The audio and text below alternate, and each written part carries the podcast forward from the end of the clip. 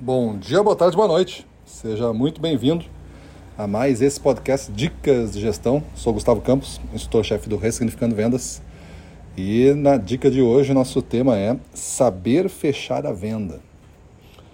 Quando você é gestor comercial, esse é um dos pontos principais para que você consiga auxiliar a sua equipe a ter melhores, melhores resultados.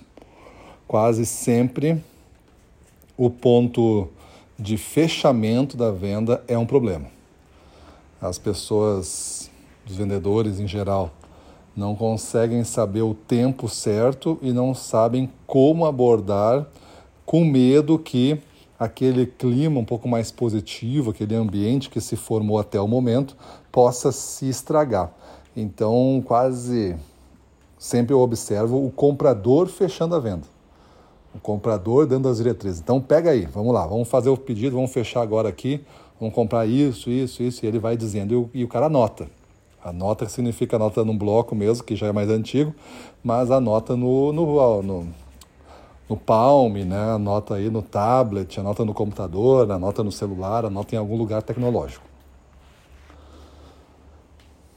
Isso é um ponto fraco, bem fraco, porque o fechamento deveria ser somente do vendedor.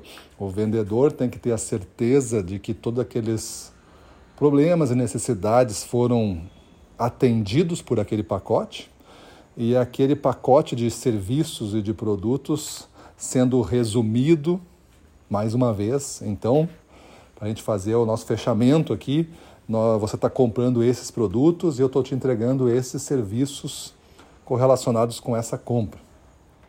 Ele faz o resumo e leva então para é, o fechamento. Essa maneira de a gente conduzir o fechamento é, para quem está comprando gera uma, um efeito psicológico dizendo assim: ele está no comando, ele vai cuidar disso, porque o fechamento é dele, ele que conduziu, ele que fechou, ele que definiu. Quando o comprador é, faz o fechamento, o que acontece, o efeito psicológico é: eu comprei isso, eu sou responsável por isso. Então ele fica te ligando depois que comprou, e aí vai chegar no dia, ó, é hoje, hein, não vai atrasar, ó, já chegou, ó, tá tudo certo. Então o cara fica questionando várias vezes porque ele fica, como ele não tem acesso a essa informação, é por ti, então tu fica trabalhando muitas vezes é, para ele de forma desnecessária porque tu não gerou a confiança suficiente em fazer o fechamento da venda. E quem não faz o fechamento da venda e o comprador sente que está sempre fazendo esse fechamento, fica quase que num automático para ele fazer então um processo mais tecnológico de compra. Já como eu que estou vendo aqui, já como eu que estou fazendo o fechamento, então por que eu não compro direto? Né? Por que eu não compro através de um sistema? Já que eu conheço todos os produtos, então a figura do vendedor dentro do processo começa a se apagar. Então, você não ser responsável pelo fechamento faz com que você assuma uma consequência muito mais é, severa no médio prazo do que simplesmente é, ficar no conforto de esperar o cliente fazer o fechamento porque você acha que não é o momento certo, porque você tem medo disso, porque você já perdeu algum, algum projeto por tentar fechar antes. A gente nunca vai saber certo. O que vai ser é, com o treino, com a prática, você se torna cada vez mais habilidoso em fazer o fechamento. Assim mesmo, você pode ter visitas um pouco mais objetivas, porque às vezes o comprador também não sabe fazer o fechamento. O comprador fica esperando que você feche e a reunião se estende. E esses 20 minutos em cada cliente, se você faz uma rota aí de 6, 7 atendimentos, poderia fazer 8, 9 com esse tempinho de 20 minutos a cada atendimento que pode ser abreviado, sem que o cliente se sinta que foi atendido com pressa ou com uma velocidade a mais aí do que o necessário.